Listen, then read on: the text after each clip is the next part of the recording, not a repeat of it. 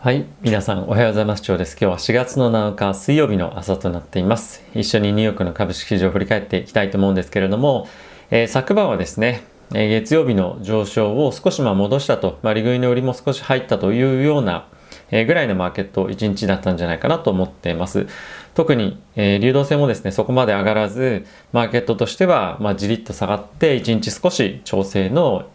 え動きだったんじゃないかなという印象ですね。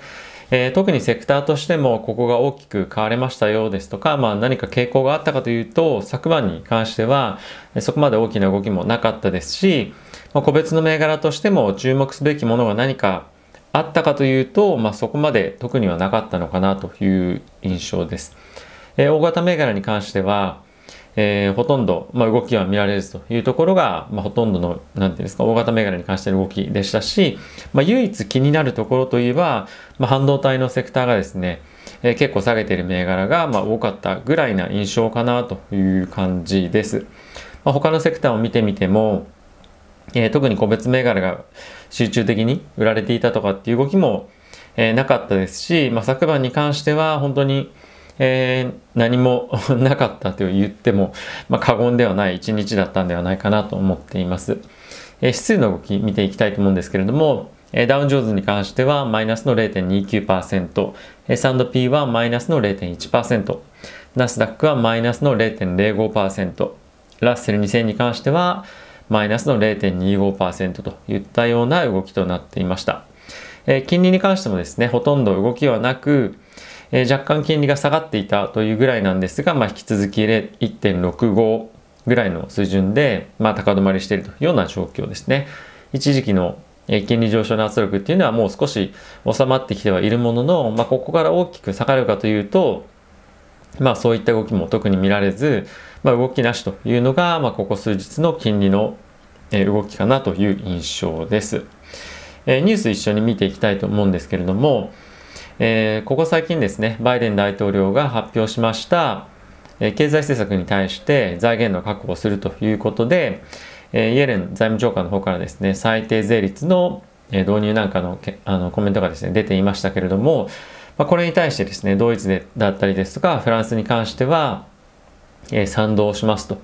で、これをですね、G20 の各国で検討して今後導入が進むかどうかというところを今後協議していくということなんですけれども、まあ、かなり、えー、賛同する意見が強いので、まあ、これもですね近年のうちに、まあ、合法化？合法化というか、まあ、あの新しく採択して、えー、各国各国で導入される可能性があるというのが、えー、今話し合いが進んでいるそうです。まあ、これあの本当かどうかはちょっとわからないんですが140カ国以上でこれの導入が今検討される可能性があるんじゃないかというようなことも、えー、コメントとしては出ていました。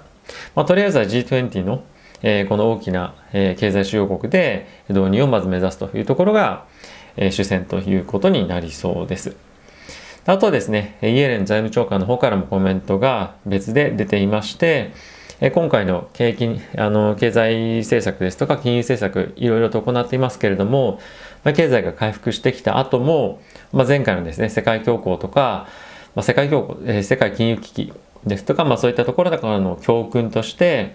えー、経済的な、えー、金融的な支援を早急に打ち切らないことが非常に重要ですよというコメントが出ていました。まあ、これは株式市場にとって、えー、ポジティブな、まあ、コメントだとは思うものの、まあ、ある程度もう繰り返し言われていることでもありますし、すでに織り込み済みのコメントかなというところが印象としてあります。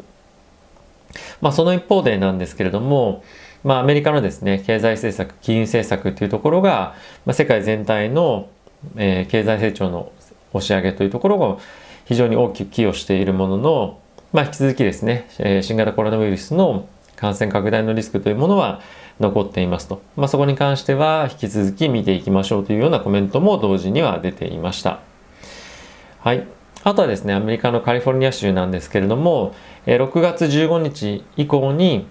今後ですね、経済活動を完全に再開する今意向を持っているということが知事から発表をされていました。これカリフォルニアに関してはですね、かなりピークから見ると、大幅にですね、感染抑制というのが、ま今できていて、今後ももちろん継続的にマスクをしたりとか、あとはいろんな対策を行ってはいくんですけれども、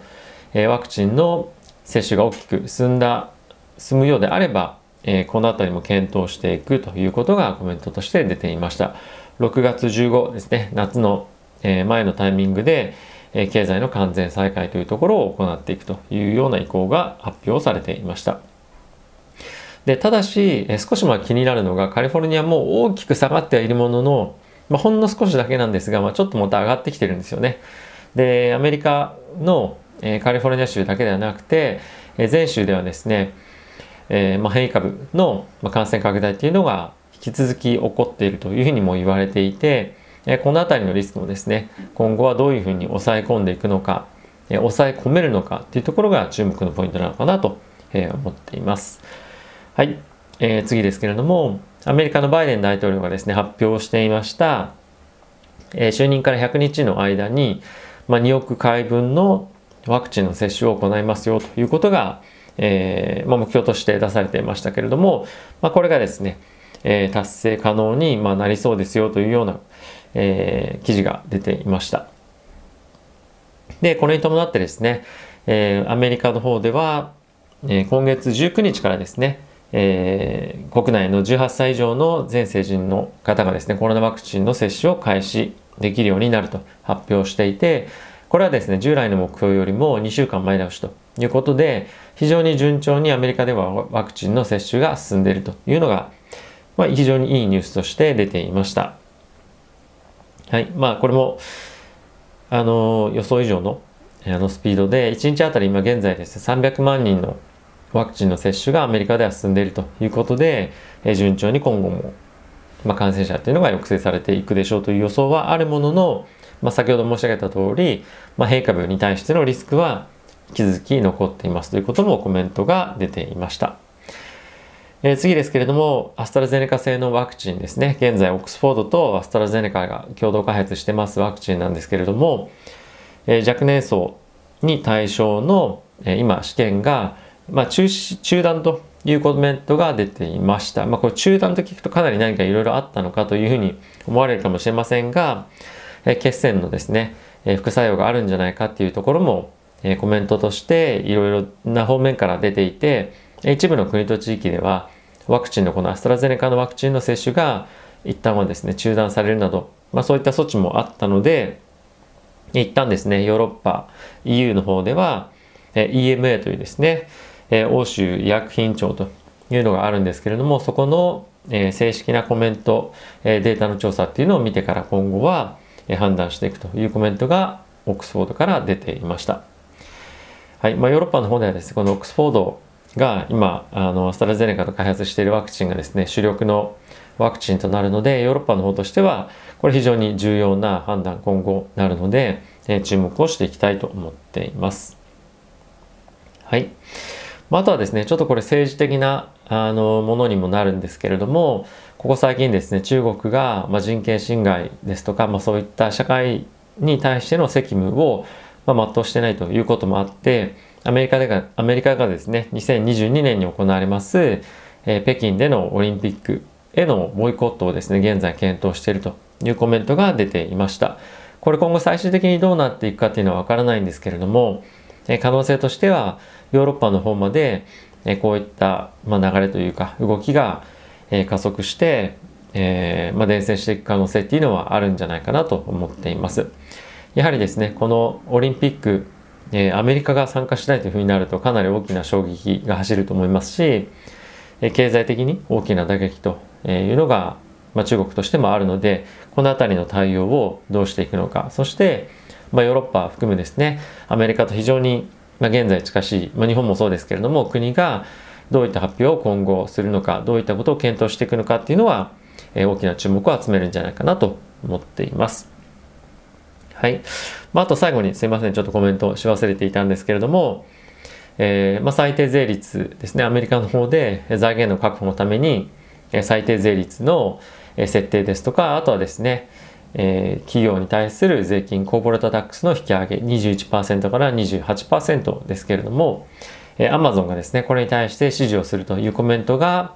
えー、ジェフ・ベゾスさんから、えー、出ていました。まあ、本当に今後これが導入されるかどうかそして導入された後に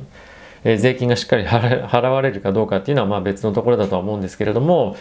えこういった声も、え出てきているので実現に向けて、え一歩一歩進んでいるような、ま印象ですかね。